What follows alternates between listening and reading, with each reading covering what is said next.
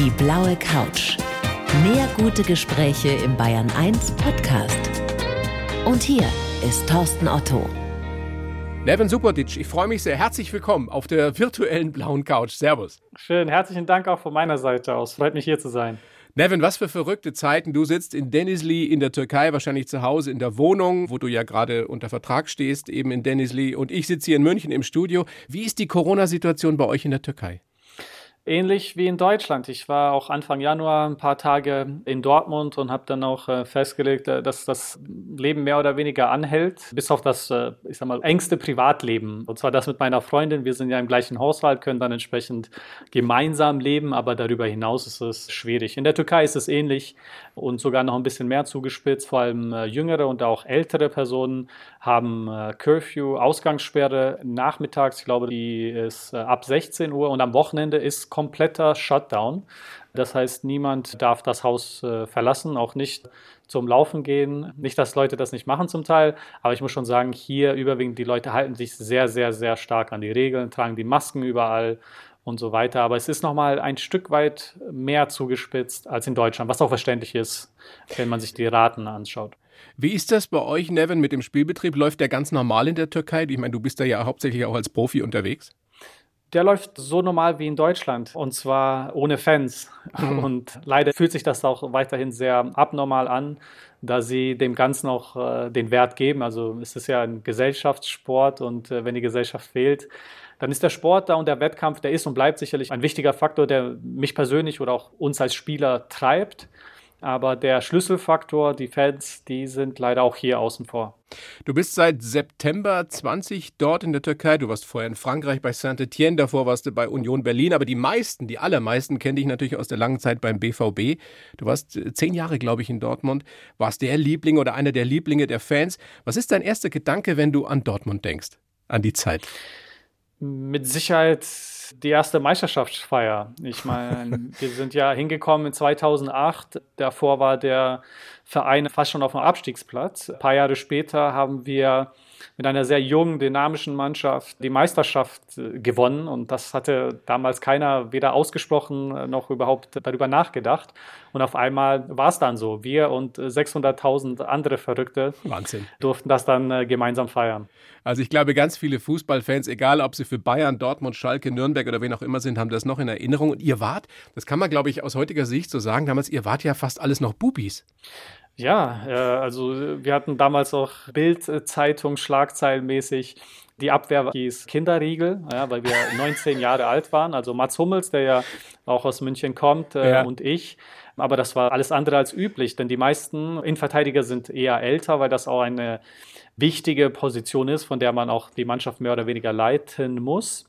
Wir waren beide eben jung. Also das hat uns aber auch herausgefordert und zu der Mannschaft gemacht, die wir waren. Wir waren enorm motiviert und das hat auch sehr gut funktioniert, auch mit den älteren Spielern, die wir in der Mannschaft haben, die immer weniger wurden. Aber jemand wie Sebastian Kehl, der ja jetzt auch eine immer mehr führende Rolle im BVB übernimmt, er war auch damals eine sehr hilfreiche Person und auch das hat geholfen, dass es da eine Balance gab und natürlich auch eine der Schlüsselfiguren war mit Sicherheit Jürgen Klopp, der auch wusste, mit jungen Spielern umzugehen und aus ihnen nicht nur ein paar Prozentpunkte zu kratzen, sondern das waren schon Dutzende von Punkten, die er da herausgekratzt hat. Also die zwei Meisterschaften, Pokalsieg, das sind sicherlich Ereignisse, die man nicht vergisst, auch als, als erfahrener Fußballprofi. Gibt es so den einen Moment, an den du dich immer wieder gerne erinnerst, wo du sagst, das war so geil, das werde ich noch meinen Enkeln erzählen? Oh, ich glaube, meine Enkel werden irgendwann mal gelangweilt sein, wenn ich ihnen all diese Momente erzähle. irgendwann mal muss das ja ein Ende haben, sonst wird das wie How I Met Your Mother, wo es einfach eine never-ending Story ist. Aber um auf den Punkt zu kommen, der Moment, der auch weiterhin bei mir die ja, größte Gänsehaut verursacht hat, auch zu dem Zeitpunkt, teils auch Angst hatte, war, als ich mit dem Auto durch die Stadt gefahren bin und gesehen habe, wie da irgendwie 5000 Leute vor mir alle mit dem Rücken zu mir gedreht, gefeiert haben. Ja, und dann äh, bin ich aus dem Auto ausgestiegen und habe angefangen zu singen und auf einmal haben wie viele hunderte oder tausende äh, Leute das auch immer waren, äh, ja, sich äh, nicht mehr mit dem Rücken gedreht, sondern mit dem Gesicht zu mir und mit mir gemeinsam gefeiert. Und oh, das Wahnsinn. war ein Moment, der auch tatsächlich jetzt schön ist, allein dran zu denken, weil da, da, da, da fallen bei mir die Augenwinkel nach oben und es ist schön, dass man auch sowas nur einmal erlebt, weil ansonsten weiß man auch nicht mehr, was man aus dem Leben heraus noch haben möchte. Dortmund ist für dich nach wie vor sowas wie eine Homebase, weil deine Nevin Subotic Stiftung natürlich auch dort angesiedelt ist. Also die Stiftung, mit der du Brunnen in Äthiopien baust, um für frisches Wasser zu sorgen und Schulen auch mit Sanitäranlagen ausstattest.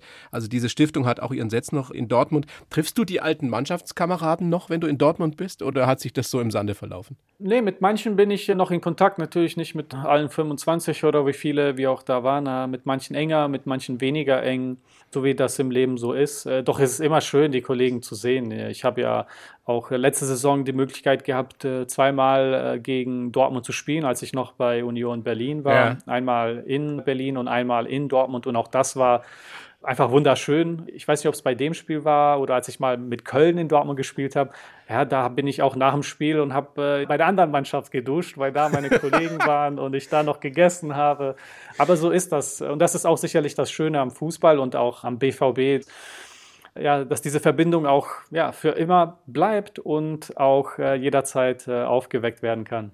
Als du damals 2008 nach Dortmund gekommen bist, da warst du 19. Was fällt dir zu dem 19-jährigen Nevin von damals ein? Als ich 19 war, war ich nicht nur jünger, sondern auch dümmer. äh, aber so ist alle. das im Leben. Man lernt ja. aus den Fehlern, die man macht. Und sicherlich habe ich da zu dem Zeitpunkt viele Fehler selbst gemacht, von vielen Leuten mich auch zum Teil leiten lassen, falsche Vorbilder genommen, beziehungsweise haben die richtigen Vorbilder auch gefehlt zum Teil. Aber es war nicht alles schlecht. Es war ja auch gut. Ich äh, war ja zu dem Zeitpunkt beim BVB eben angekommen in der ersten Liga und dann noch bei so einem wundervollen Verein. Das war in vielerlei Hinsicht herausfordernd und auch, was glaube ich wichtig ist, einfach äh, vor Augen zu führen, ist, dass kein 19-Jähriger auf dieser Welt vorbereitet ist oder vorbereitet sein kann für die Situation. Wenn man 19 ist, nach Dortmund geht, auf einmal auch einen Millionenvertrag hat, ja, und damit auch nochmal äh, ja, in der Öffentlichkeit eine ganz andere Rolle einnimmt. Jeder Fehler, jede jedes Mal, wenn ich gefühlt ein Kilometer zu schnell fahre, ist das schon eine Geschichte. Oder wenn irgendwas anderes passiert, ist das schon eine Geschichte. Oder Jeder beobachtet nicht passieren, die ganze Zeit. Dann ist das eine Geschichte. Ja, genau. Und als ich 19 war, war ich sicherlich zum Teil auch überfordert, aber vor allem im sportlichen Bereich herausgefordert. Und ich hätte es nicht geändert. So sehr ich das jetzt auch nicht nur positiv beschreibe, ich hätte es im Leben natürlich nicht geändert, weil da musste ich durch und äh, da bin ich auch durchgegangen. Und daraus lernt man. Wenn du dem 19-Jährigen einen Rat geben könntest, also angenommen, der 32-jährige Nevin wäre mit dem 19-Jährigen in einem Raum, was hättest du ihm damals gesagt? Ähm, wenn du was machst, dann entscheide anhand des Prinzips von Flexibilität, Aha. weil Sachen werden sich immer ändern. Und wenn du nicht flexibel bist, dann kannst du nicht handeln. Ja?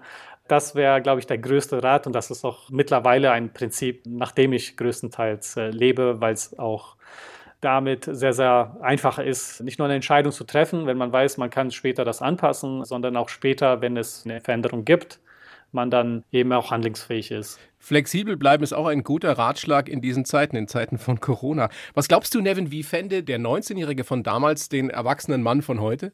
Langweilig. ähm, also ich bin jetzt, ich bin von manchen Dingen im Leben begeistert und ich liebe es, wenn Menschen von etwas begeistert sind und darüber erzählen. Ja. ja? Und ich kann mir vorstellen, dass der Devin von 19 noch nicht die Perspektive hat, die ich mittlerweile habe, durch einfach die Lebenserfahrung, vor allem auch durch die Stiftungsarbeit. Ja, natürlich hat er dir äh, die, die nicht. Thematische Auseinandersetzung haben, damit. Genau, aber ich glaube, dass wenn ich ihn jetzt treffen könnte und er wüsste nicht, dass ich der Alte jetzt bin, sondern irgendwie ein Fremder und ich hätte eine Stunde Zeit, mit ihm zu sprechen, er würde zuhören und er würde es wahrnehmen und ganz vielleicht hätte ich es geschafft, das Feuer in ihm noch ein bisschen eher zu äh, befeuern oder zu igniten. Ich kenne den deutschen Begriff nicht dafür. Anzuzünden, aber zu, ja. Anzuzünden, ja. richtig. Glaubst du, nochmal der 19-Jährige, die letzte Frage zu dem 19-Jährigen, der könnte verstehen, dass du heutzutage gar kein Auto mehr hast? Ich glaube schon, mit der Begründung, ich hatte schon immer vor, nach meinen Vorstellungen zu leben, nicht nach den Vorstellungen von anderen. Doch es ist schwierig, selbst eine Entscheidung zu treffen, die unpopulär ist oder die zumindest eigenartig ist. Ja, eigenartig ist ja kann, soweit ich das weiß, im Deutschen auch zum Teil auch ähm, schlecht konnotiert, ja. Aber eigenartig bedeutet ja auch zum Teil einfach selbst das zu machen, was man denkt richtig ist für sich. Deine ja? eigene Art. Das, ja. Deine eigene Art, richtig. Und das war immer in mir. Ich habe ja auch meine eigene Geschichte sozusagen geschrieben. Und ich glaube, der 19-Jährige von damals hätte dann auch gedacht, ah, ja, ich kann das sehen, dass das sinnvoll ist und dass ich das auch irgendwann durchziehe und dass mir egal ist, wie andere Leute darauf reagieren. Weißt du noch, was du damals für ein Auto gefahren hast? Mit 19 ein Audi S5 und Q7. Ja, absurd. Es ist unglaublich. Also deine Entwicklung ist wirklich sowas von beeindruckend und speziell. Wir werden ja ausführlicher noch drüber sprechen. Ich habe in der Vorbereitung auch einen Satz von dir gelesen oder gehört. Ich weiß nicht, ob du den im Vorgespräch sogar gesagt hast mit meiner Redakteurin, der Katrin. Fußball ist heute Ausgleich zur Büroarbeit. Ernsthaft? Es geht darum, eine Balance zu haben, weil ich glaube, sie hat erzählt, dass es äh, natürlich im Homeoffice schwierig ist, irgendwas zu tun und hat mich dann gefragt wegen meinem Alltag. Ich habe einerseits die Arbeit mit der Stiftung, ich arbeite auch im Homeoffice natürlich von hier aus, aber ich habe dann Fußball, das ja auch meine Leidenschaft ist, wo ich dann tagtäglich einfach draußen bin, mich total auspower und äh, das auch damit eine Balance darstellt zwischen diesen zwei Teilen des Tages. Einen körperlichen aktiven und einen, einen gedanklichen aktiven. Nevin, wenn du heute auf dem Platz stehst, ist das noch genauso wichtig wie damals? Ja, klar. Ich bin äh, hungrig. Ich bin jetzt hungriger, weil ich jetzt äh, noch älter geworden bin und weiß, so viele Möglichkeiten mit den Besten sich zu messen, werde ich ja. nicht mehr haben. Ja, und gleichzeitig habe ich auch den Ehrgeiz vom Vater übernommen, der da sagt, äh, nichts ist gut genug. Ja, und damit durch die Welt zu gehen, einerseits wird man nie zufrieden, äh, auf der anderen Seite wird man niemals zufrieden, was auch irgendwie der Ansporn ist, um es immer wieder neu zu versuchen und neu zu beweisen, äh, auch wenn der Erfolg gefühlt dann nur einen Tag hält. Aber darum geht es ja auch, äh, vor allem im Fußball, jeden Tag die Qualität zu beweisen, jeden Tag daran zu arbeiten, dass man entweder das Niveau hält und es auch weiter ausbaut, weil das ist die beste Vorbereitung für das Spiel. Und meine Erfolge, die ich hatte, aus denen kann ich heute nichts machen. Ja, das sind schöne Erinnerungen, wunderschöne Momente, die ich mit durchs Leben trage und auch die Erfahrungen damit. Aber das Leben hat noch was vor mit mir und ich versuche die Möglichkeiten, die ich noch äh, bekomme, natürlich auch wahrzunehmen. Das Schöne am Sport ist ja auch, oder am Profisport oder an jedem Sport ist ja auch, dass man äh, jeden Tag aufs Neue wieder die Chance hat, es besser zu machen. Das ist natürlich auch eine Metapher in gewisser Weise fürs Leben. Ist es so, dass du heute mit 32 morgens schon manchmal aufstehst und die Knochen tun weh oder tun mehr weh als früher? Merkst du schon, dass du, dass du eben nicht mehr 19 bist? Ja, ich merke schon, dass ich nicht mehr 19 bin. Ich merke auch, ich muss äh, deutlich mehr investieren. Kraftraum oder Yoga, Stretching, um einfach auf den Zustand zu kommen, den ich mit 19 hatte. Ja, und mit 19 habe ich mich nicht so gesund ernährt wie jetzt, habe nicht so sehr auf meinen Schlaf geachtet oder auf Ruhephasen und so weiter, sondern habe einfach getan. War natürlich auch abends noch schön raus bis äh, früh in den Morgen. Ja, heutzutage geht das nicht. Also wenn ich heute mal rausgehe, dann brauche ich zwei Wochen Urlaub, um wieder zu mir zu finden. Das glaube ich dir Entsprechend nicht. habe ich natürlich mich auch angepasst. Also ich investiere mehr, um die gleiche Leistung oder das gleiche Gefühl zu haben. Das beschreibt es am besten. Nevin, ich habe für dich einen Lebenslauf geschrieben. Du hast ihn vorlegen bei dir in der Wohnung in Denizli in der Türkei. Lies ihn bitte vor und dann sagst mir danach, was du davon hältst. Ja, ich heiße Nevin Subotic und führe ein Doppelleben. Die Kombination Fußballprofi und Stiftungsmanager finden viele ungewöhnlich. Für mich war die Abkehr vom Luxusleben eines Fußballmillionärs zum gesellschaftlich engagierten Stifter eine Reise zu mir selbst. Geprägt haben mich meine Jugend in Deutschland als Ausländer, die American Dream Mentalität in den USA und die erfolgreichen Jahre beim BVB. Ich habe hart gearbeitet, auch viel Glück gehabt und fühle die Verpflichtung, etwas zurückzugeben. Teure Autos und große Häuser brauche ich nicht mehr. Ich fühle mich heute freier und zufriedener als früher. Denn das Schönste im Leben ist es, wenn man etwas schaffen kann, das größer ist als man selbst. Was sagst du? Kannst du es unterschreiben? Hast du Einwände?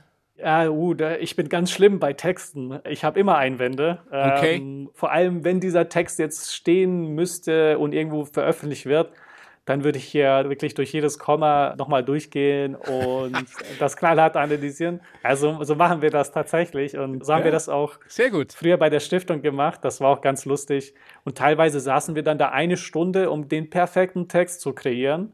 Und am Anfang, also zum Teil dann auch für Facebook-Beiträge, das war 2013 und dann sitzt du da eine Stunde und am Ende kommen da drei Likes raus oder vielleicht vier. So Aber durch diese Erfahrung lernt man dann auch wirklich drauf zu achten und später ist da jetzt natürlich nicht nur das daraus geworden, sondern einfach eine größere Achtsamkeit. Dann hau raus. Wortwahl. Dann hau ja. raus, was stört dich. Hau raus, was dich stört. Ja, äh, ich sag mal, ich nehme mal einen Satz raus. Teure Autos und große Häuser brauche ich nicht mehr. Ich fühle mich heute freier und zufriedener als früher. Ja, ich habe es damals ja auch nicht gebraucht. Ja, aber du hast gedacht, du brauchst es, oder? Oder fandest es zumindest gut? Äh, ja, ich finde das so gut wie, wie soll ich das beschreiben? Ich finde auch Privatjet schön, ich habe aber keinen. Ich brauche den auch nicht. Wäre schön, wenn ich einen hätte, aber den würde ich nicht mal fliegen momentan. Ich glaube, das, was schön ist, das braucht man nicht alles haben, weil wenn du so viele Sachen irgendwann mal akkumulierst, die musst du ja auch irgendwie wahrnehmen und auch wertschätzen. Also, jetzt mal übertrieben gesagt, wenn du tausend Kinder hast, hm, wie viel Zeit kannst du dann mit jedem einzelnen Kind verbringen? Das ja? ist eine äh, realistische äh, Frage natürlich, wenn du tausend Kinder ja. hast. Na, ich verstehe, was du meinst. Aber letztendlich ja. ist es doch so, auch das ist eine Entwicklung am Anfang, wenn man sich leisten kann. Als junger Fußballprofi, der viel Geld verdient, findet man es toll, wenn man ein schönes Auto hat. Ein Ferrari, ein Porsche, Mercedes, Audi, was auch immer. Und irgendwann merkst du dann, es reicht auch ein Auto, weil vier kannst du sowieso nicht fahren. Aber es ist ja eine Entwicklung, oder? Es ist auf jeden Fall eine Entwicklung, die auch darauf zurückführt, dass man sich ganz neue Fragen und eine tiefere Perspektive, eine tiefere Schicht hat, anhand der man die eigenen Entscheidungen auch analysieren kann. Aber das macht ja nicht jeder. das Zeitpunkt, ist ja ungewöhnlich. Das macht ja nicht jeder. Es ist ja ungewöhnlich, dass du sowas getan hast, schon als relativ junger Mann. Es ging ja bei dir schon mit Anfang Mitte 20 los, dass du dir diese Gedanken gemacht hast.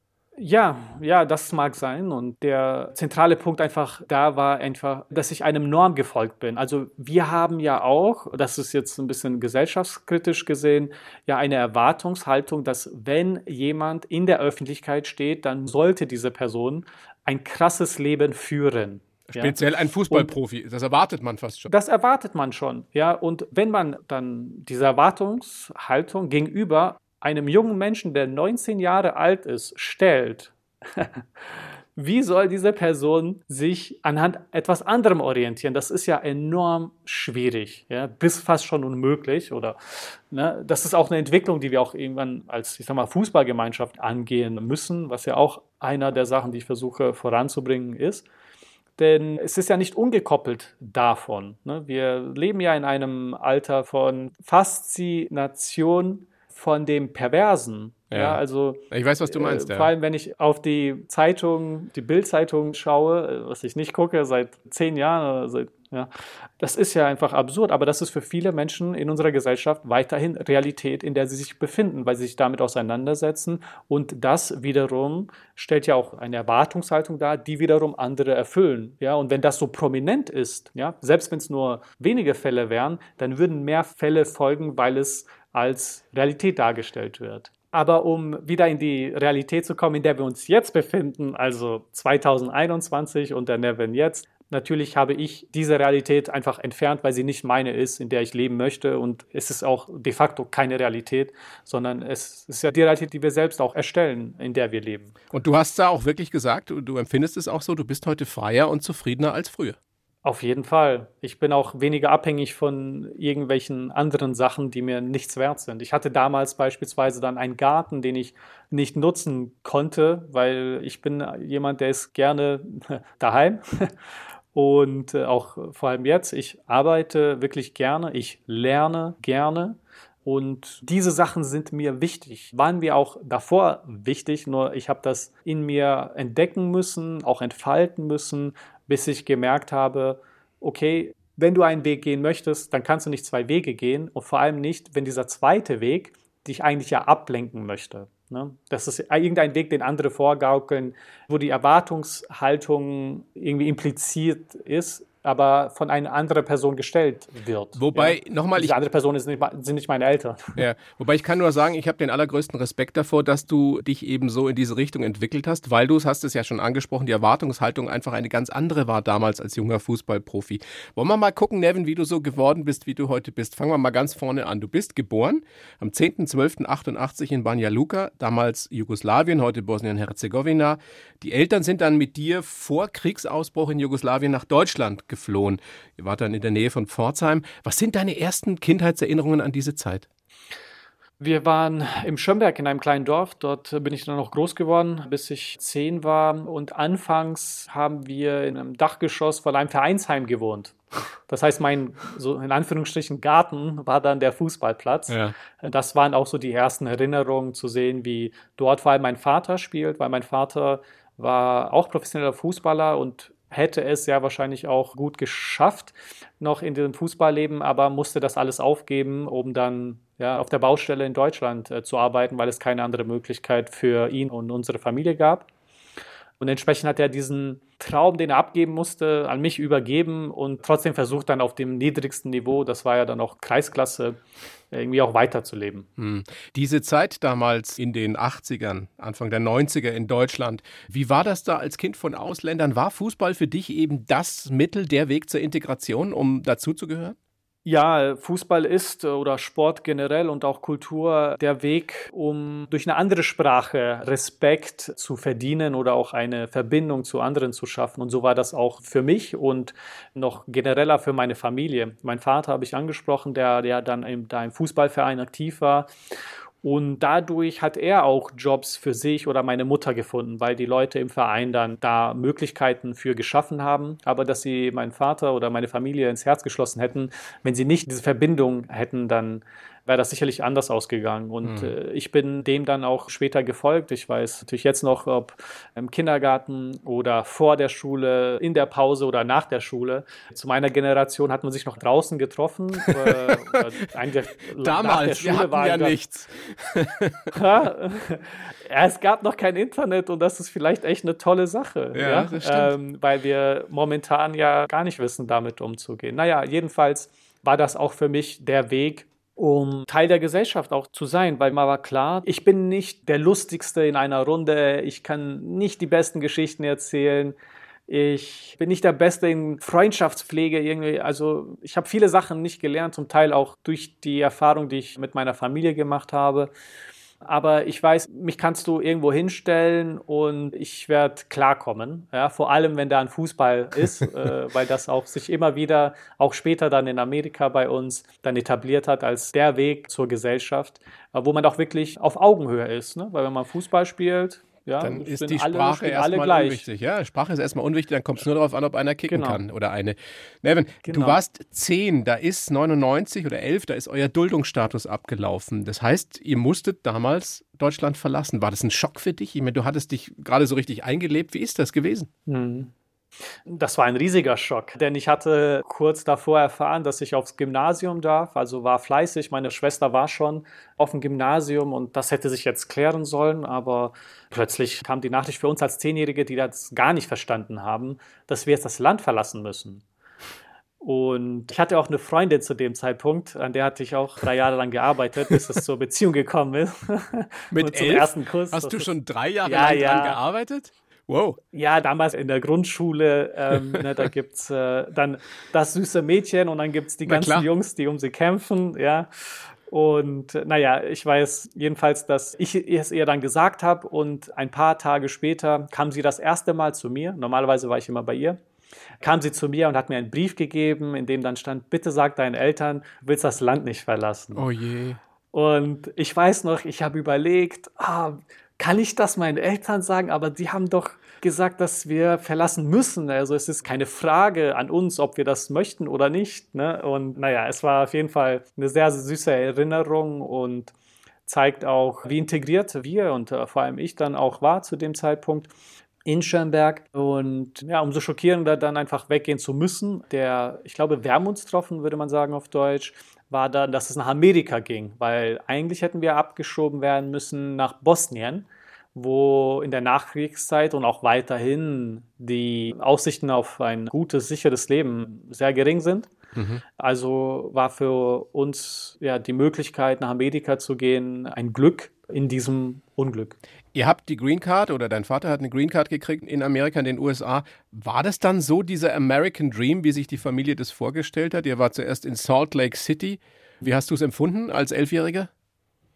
Also eine weitere Dimension, die da zukommt, ist einerseits die Kultur und andererseits auch die Geografie. Ich bin aus einem kleinen Dorf in Schönberg mit 4000 Einwohnern. Wir waren auf einmal in Salt Lake City, wo es, glaube eineinhalb Millionen Menschen gibt. Also schon allein das war ein Schock. Dann der kulturelle Schock ist natürlich der, dass dort ganz anders, also einerseits in der Stadt und dann noch in Amerika umgegangen wird mit neuen Menschen, die die Sprache nicht sprechen. Und am Anfang hatten wir zum Glück durch Hilfe einer NGO die Möglichkeit, eine eigene Wohnung zu beziehen wurden auch direkt am Flughafen abgeholt. Und das war das Einzige, was wirklich geholfen hat. Also in einer Wohnung zu wohnen, in die Schule zu gehen und auch einfach diese Angewöhnungsphase durchzumachen mit der Hilfe von anderen Menschen um uns herum. Für mich war dann auch der Einstieg wirklich zum Fußball.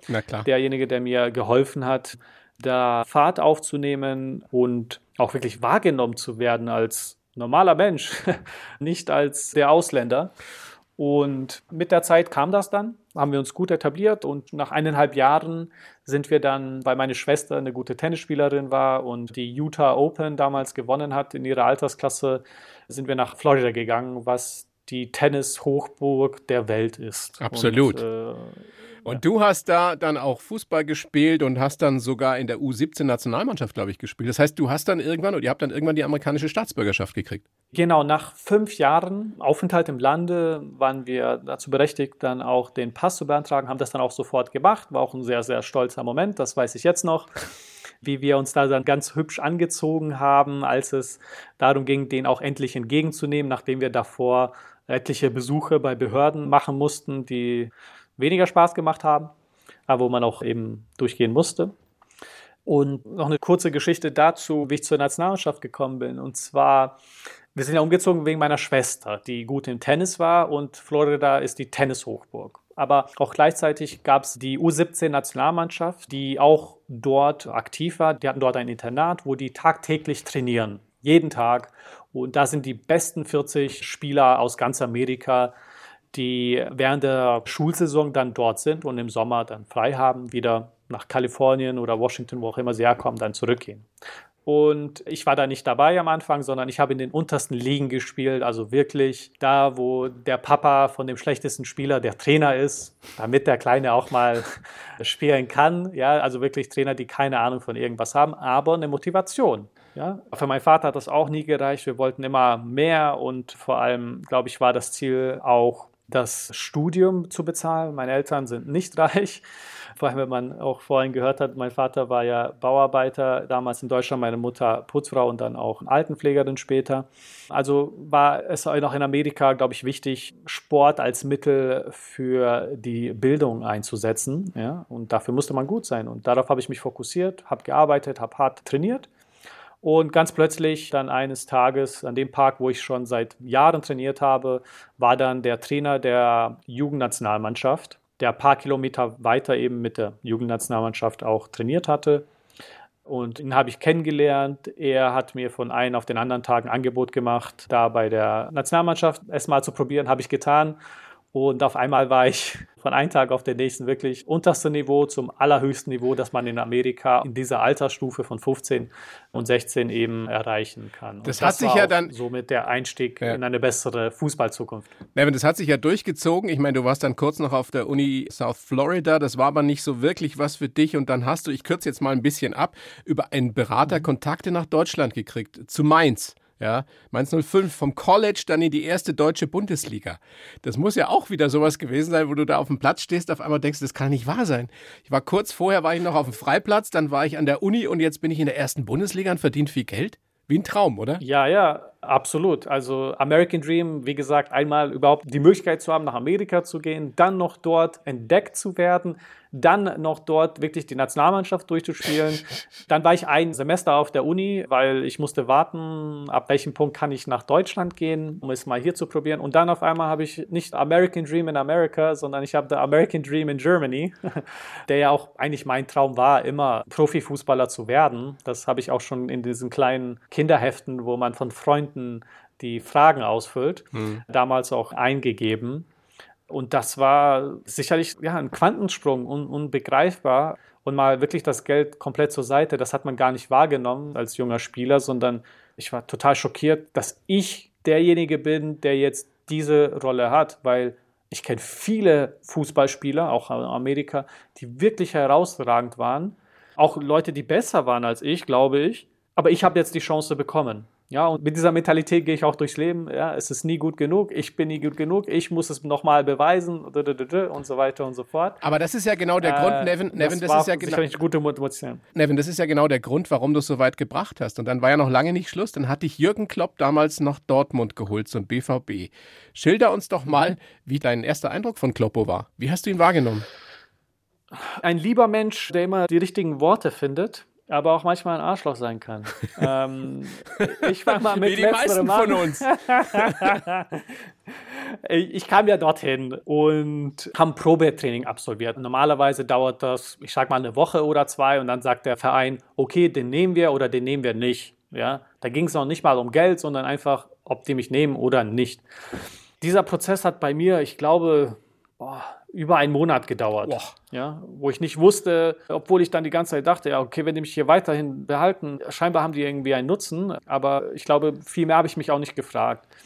Und das war nicht mal das Schlimme, sondern das Schlimme war, dass er mir einmal gesagt hat, ich soll, damit er sieht, wie schnell ich bin, ja, man muss wissen, Schnelligkeit ist nicht meine Stärke, zumindest nicht auf dem Platz. Ich sollte einen Sprint machen gegen den schnellsten Spieler, den wir haben, Duri Cha.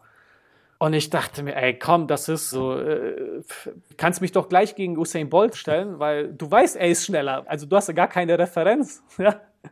Ich habe also nur Ausreden gefunden, aber na, nichtsdestotrotz hat er gesagt, komm, sprinte mal 50 Meter bis zur Mittellinie. Ja, der Kollege war schon, als ich am Fünfer war, war er am 16er ne, von der Grundlinie aus gesehen. Also es, hat, es war gar kein Vergleich. Und das hat er noch da gemacht, als die Leute draußen waren. Ne? Da kommen ja Leute, die schauen sich das Training an und die ziehen sich dann dieses Theater rein. Das Aber warum ich, hat er das gemacht? Was, wollt, so cool. was wollte er dir zeigen oder was wollte er beweisen? Äh, dass ich nicht schnell bin. Ja gut, aber das, das war du. Mir eigentlich schon deutlich, das habe ich schon bestätigt. Spaß beiseite. Vielleicht hat er tatsächlich einfach mal das sehen möchte, nur wie ich darauf reagiere, in eine unmögliche Situation gestellt zu werden und ob ich dann Gas gebe oder einfach aufgebe. Und naja, ich habe mein Bestes getan, aber das war scheinbar vom Ansatz her gut genug und deshalb haben sie mich auch genommen. Natürlich, dass er ein gutes Wort findet oder das richtige Wort oder auch mal das kreative Wort, das weiß, glaube ich, mittlerweile ja, nicht nur der, ganz der, Deutschland, sondern auch die ganze Welt. Vielleicht einer der besten Motivatoren und Fußballtrainer ja sowieso, ist ja auch Welttrainer geworden schon. Was würdest du sagen, hast du noch Kontakt zu ihm? Also wie hat der sich zum Beispiel entwickelt jetzt über die Jahre? Ist der auch noch besser geworden in mancherlei Hinsicht? Mittlerweile schwer zu beurteilen, so aus erster Sicht. Aber wenn ich jetzt mal drauf schaue, was er mit Liverpool gemacht hat, ich weiß nicht, ob es eine Weiterentwicklung darstellt. Er ist, wie er ist und er schafft Leistung. Das muss man auch einfach ganz klar sagen, denn er nimmt Spieler, die gut sind und macht sie herausragend. Ja, braucht natürlich auch seine Zeit dafür, aber so in dem Maße, in dem er das jetzt bei Liverpool gemacht hat, würde ich auch schon argumentieren, dass das eine Weiterentwicklung ist, weil den Fußball, den er bietet, der ist, ich sag mal, mindestens so interessant, wie wir das damals beim BVB hatten, als er da war. Aber ich glaube, er schafft da nochmal die nächste Stufe von. Das ist schon nochmal ein Level tiefer, ein Level strategischer, doch mit dem gleichen Ansatz. Hast du dir menschlich von ihm was abgeschaut?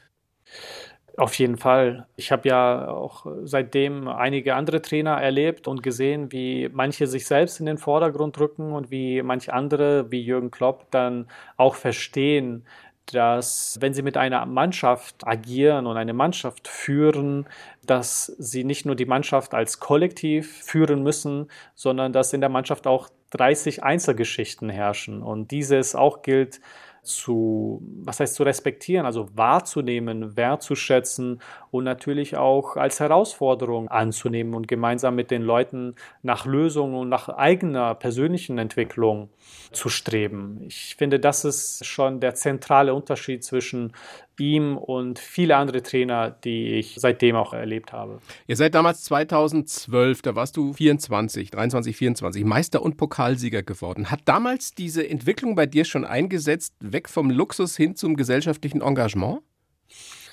Ja, die Stiftung habe ich 2012 gegründet. Ja. Also dann mit dem ganzen Prozess der Konzeption und so weiter wahrscheinlich dann auch so 2011, 2012 begonnen also diese Eigenentwicklung und Selbstreflexion beziehungsweise auch Selbstkritik zu üben, das ist eigentlich etwas, was ich stetig versuche. Ich glaube, die beste Metapher, die ich dafür finde, ist, als ich nach Deutschland gekommen bin, kam ich aus Amerika und manche Leute würden meinen, ja, Amerika ist sehr liberal und man lebt viel, doch nicht in meinem Haushalt. ich kannte nur den Fußballplatz und daheim den Computer viel mehr durfte ich nicht machen. Also es war schon sehr strikt. Und als ich dann nach Deutschland kam und vor allem dann nach Dortmund, war ich in einer Situation, wo ich mich tatsächlich eher an MTV orientiert habe, als mal in mich selbst zu schauen, ja, nach Idealbildern oder nach den Erwartungen, die ich erfüllen soll, also im Privaten auch. Und einmal, als ich quasi diese ganze Erfahrung mal durchgemacht habe und wirklich feiern bis 7 Uhr morgens und dann am nächsten Tag, also ein paar Stunden später, dann noch am Training aufzutauchen. Und es lief gut. Äh, wir waren ja erfolgreich sogar zu dieser Zeit. Mhm. Einmal das mal durchzumachen und einfach zu sehen, was das mit einem macht, hat mir dann auf Dauer gezeigt, so hey, das ist wie ein verlängerter Urlaub, den du da lebst, aber du willst wirklich zurück zu dir, zu deinem eigenen Leben, das, wo du auch wirklich etwas schaffst. Ja. Und das hast du dann dir überlegt, könnte eine Stiftung sein, die Nevin Subotic Stiftung, mit der du eben jetzt Brunnen baust in Äthiopien und dich darum kümmerst, dass da wirklich frisches Wasser für viele Menschen zur Verfügung gestellt wird. Ich frage mich gerade, wie das damals auch so in Mannschaftskreisen ankam. Haben die das verstanden, was du da auf einmal tun willst? Oder haben die gesagt, jetzt spinnt er? Ja, der spinnt, sagen Leute noch immer. Und das ist auch eine der Herausforderungen, wenn wir in einer Gesellschaft leben, die das kritisch sieht, ja, oder zum Teil also auch wirklich stark kritisiert, weil es nicht die Vorstellung ist, die sie haben von einem Fußballer oder in manchen Fällen von dem einen angestellten Fußballer. Doch mit der Zeit haben die Kollegen vor allem auch gesehen, dass da, dass es nicht eine Eintagsfliege ist. Also mittlerweile sind wir ja auch im neunten Jahr und dass ich auch voll und ganz dahinter stehe und dass ich ja auch selbst dann vor Ort bin und dass ich auch selbst die Verwaltungskosten trage und dass ich auch selbst in der Arbeit involviert bin im Alltag und ich glaube, das hat dann auch, auch imponiert. Ne? Also die Gespräche, die ich auch mittlerweile führe, wenn ich mit Kollegen über die Stiftungsarbeit spreche oder auch generell die Ursache des Ganzen, globale Ungerechtigkeit, die trifft dann auf interessierte Ohren. Schilder ähm, uns. Doch ich merke auch weiterhin, nur der Zusatz, dass das ein sehr intimes Thema ist, ne? weil es ist leicht, in einer Männergruppe über die neueste Musik, das neueste Auto, die neueste Uhr zu sprechen, aber es ist schwierig, über Sachen zu sprechen, die man nicht kaufen kann. Mhm. Schilder uns doch mal, wie die Situation da in Äthiopien ist. Tigray heißt, glaube ich, die Region, in der ihr da aktiv seid und Brunnen baut und euch darum kümmert eben, dass die Jungs und Mädchen in der Schule wenigstens aufs Klo gehen können. Wie sieht's da aus? In Tigray, in Äthiopien sowie in vielen ärmeren Ländern der Welt sieht der Alltag so aus. Morgens, jetzt in einem Beispiel, wacht das älteste Kind auf. Vor allem, wenn es dann ein Mädchen ist, ist sie damit beauftragt, täglich das Wasser zu holen. Dann geht sie drei Stunden, wandert durch die Hitze auf unebenen Weg mit vielleicht Schuhen, vielleicht aber auch nicht kommt dann irgendwo an und da ist dann nicht irgendwie sauberes Wasser oder Wasserverkauf, sondern dann ist da irgendeine Pfütze, die als Wasserquelle für die ganzen Dörfer drumherum als einzige Wasserquelle dient, die aber auch gleichzeitig von Tieren benutzt werden, die da vorbeilaufen, die sich auch dort entleeren und damit auch komplett das Wasser verseuchen, beziehungsweise ist es schon verseucht, weil es einfach auf der Oberfläche rumliegt. Und das trinken ja, die Menschen dort auf den Dörfern? Das trinken die Menschen, weil es keine Alternative gibt. Punkt. Und einer unserer Unterstützer, der auch mit vor Ort war, hat das am besten geschildert. Er meinte, und das ist schon ein harter Hund, du Nevin, ich würde nicht mal meinen kleinen Finger da rein tun. Und in dem gleichen Moment ist ein Mädchen, das das Wasser auffüllt, mit ihrer kleinen Schwester daneben. Und die haben auch noch ein Säugling daheim, das auch das Wasser dann bekommen wird oder wo das Essen damit zubereitet wird. Und genau diese Ungerechtigkeit möchten wir bekämpfen, weil nicht nur das Wasser das Problem ist, sondern das Mädchen ist jetzt drei Stunden hin. Irgendwann füllt sie das ab. Die trägt dann die 20 Liter, das sind auch entsprechend 20 Kilogramm, die trägt sie wieder drei Stunden zurück. Unvorstellbar jeder, der einen Kasten, ich glaube, die meisten Kästen sind irgendwie zwischen 15 bis 17 Kilogramm, also das ist schon noch mehr als ein Kasten. Und den jetzt im Schnitt mal drei Kilometer zu tragen, in der Hitze, mit dem Schuhwerk, ist nochmal eine wirklich ganz, ganz große Tat. Daraufhin soll die gleiche, in diesem Fall das Mädchen, noch zur Schule gehen den Lehrinhalt wahrnehmen, dann nach Hause kommen und dann noch lernen. Ja? Irgendwann müssen wir auch als Weltgemeinschaft sagen, hey, Menschenrechte sind da, um genau diese Ungerechtigkeiten abzubauen, dafür zu sorgen, dass auch wirklich die Menschen eine Grundlage haben für ein menschenwürdiges Leben mit Gesundheit und mit Bildung, so dass sie auch selbst ihre Zukunft in eigenen Händen haben. Diese Basis versuchen wir zu sichern. Dazu kommt ja noch, dass da momentan auch bewaffnete Konflikte vorherrschen. Wie viele Brunnen habt ihr inzwischen gebaut? Was ist das, was konkret schon geschaffen wurde von euch? Ganz konkret haben wir bisher in unserer neunjährigen Geschichte 363 Projekte wow. erfolgreich gebaut das bedeutet, dass circa 120.000 Menschen tagtäglich davon profitieren. Das bedeutet nicht nur, dass das Wasser sauber ist, sondern dass es auch direkt in der Gemeinde ist. Also Maximum von 15 Minuten Laufweg reden wir da. Nicht mehr drei Stunden hin und drei Stunden zurück, sondern 15 Minuten und das Wasser ist sauber. Und das gleiche auch nochmal an Schulen und zusätzlich dafür müssen wir natürlich sorgen, nicht nur, dass Gutes reinkommt, sondern dass, wenn auch was rauskommt aus den Menschen, dass das dann abgesichert ist und nicht das Wasser noch verunreinigt oder die eigene Hygiene schadet. Und vor allem jetzt im Kontext der Corona-Pandemie sehen wir ja auch, wie wichtig die Körperhygiene ist, um die Bekämpfung des Viruses. Wow, was für eine bemerkenswerte, wichtige Arbeit, die ihr da leistet. Großartig, Nevin. Stimmt es eigentlich, deine Freundin Shari, die arbeitet ja auch mit maßgeblich in der Stiftung, dass die, als ihr euch kennengelernt habt, dass die dich am Anfang doof fand? Nein, äh, ich glaube, die Redewendung war, ich dachte, du bist doof oder du wärst doof. Okay. Ähm, aber sie war dann überrascht, als die Witze, die ich brachte, doch nicht so doof waren. Wie ist denn das überhaupt jetzt? Ihr seid ja mehr oder weniger jetzt auch in der Fernbeziehung. Sie ist in Dortmund, du bist in der Türkei. Wie schwierig ist das? Wir sind es gewohnt. Also es ist, wie es ist. Wir machen uns wenig darüber Gedanken, wie schlecht eine Situation ist, sondern fragen uns, was können wir daraus tun. Und mittlerweile natürlich versuchen wir dann per Videochat dann uns immer wieder zusammenzufinden, haben ja dann im Arbeitsalltag sowie dann auch im privaten Alltag viel miteinander zu tun. Und wenn ich kann, gehe ich nach Deutschland. Wenn sie kann, kommt sie hier mal hin und wir beide wissen, dass das jetzt keine Dauerlösung ist auf die nächsten 30 Jahre, sondern jetzt ist noch die Zeit, in der ich Fußball spielen kann und das auch möchte. Und sie respektiert das und entsprechend bin ich dann auch frei in diesem Maße zu handeln und das Beste auch zu machen aus meinem Leben, weil ich verfolge ja auch meine Ziele mhm. und da ist sie sehr, sehr unterstützend. Also auf der einen Seite eben der Mann, der Fußballprofi ist und eine Fernbeziehung führt, auf der anderen Seite der Nevin, der dabei ist, etwas zu schaffen, was bleibt und größer ist als er selbst. Ich weiß nicht, ob das deine Worte sind, aber das ist natürlich schon eine Monsteraufgabe. Wenn du mal nach vorne blickst, wenn du dir vorstellst, du bist mal ein alter Mann, was möchtest du über dein Lebenswerk sagen können? Oder was sollen andere darüber sagen? Ich glaube, dass das das Wichtigste ist, wie viele Menschen hat man wie sehr berührt mit seinem eigenen Leben. Wenn ich mir vorstellen würde, ich hätte nur, keine Ahnung, alle Berge in der Welt geklettert und ich, ich hätte es alleine erreicht super, aber welchen Beitrag habe ich denn der Gesellschaft geleistet damit? Keinen. Und für mich ist diese zweite Frage wirklich die existenzielle.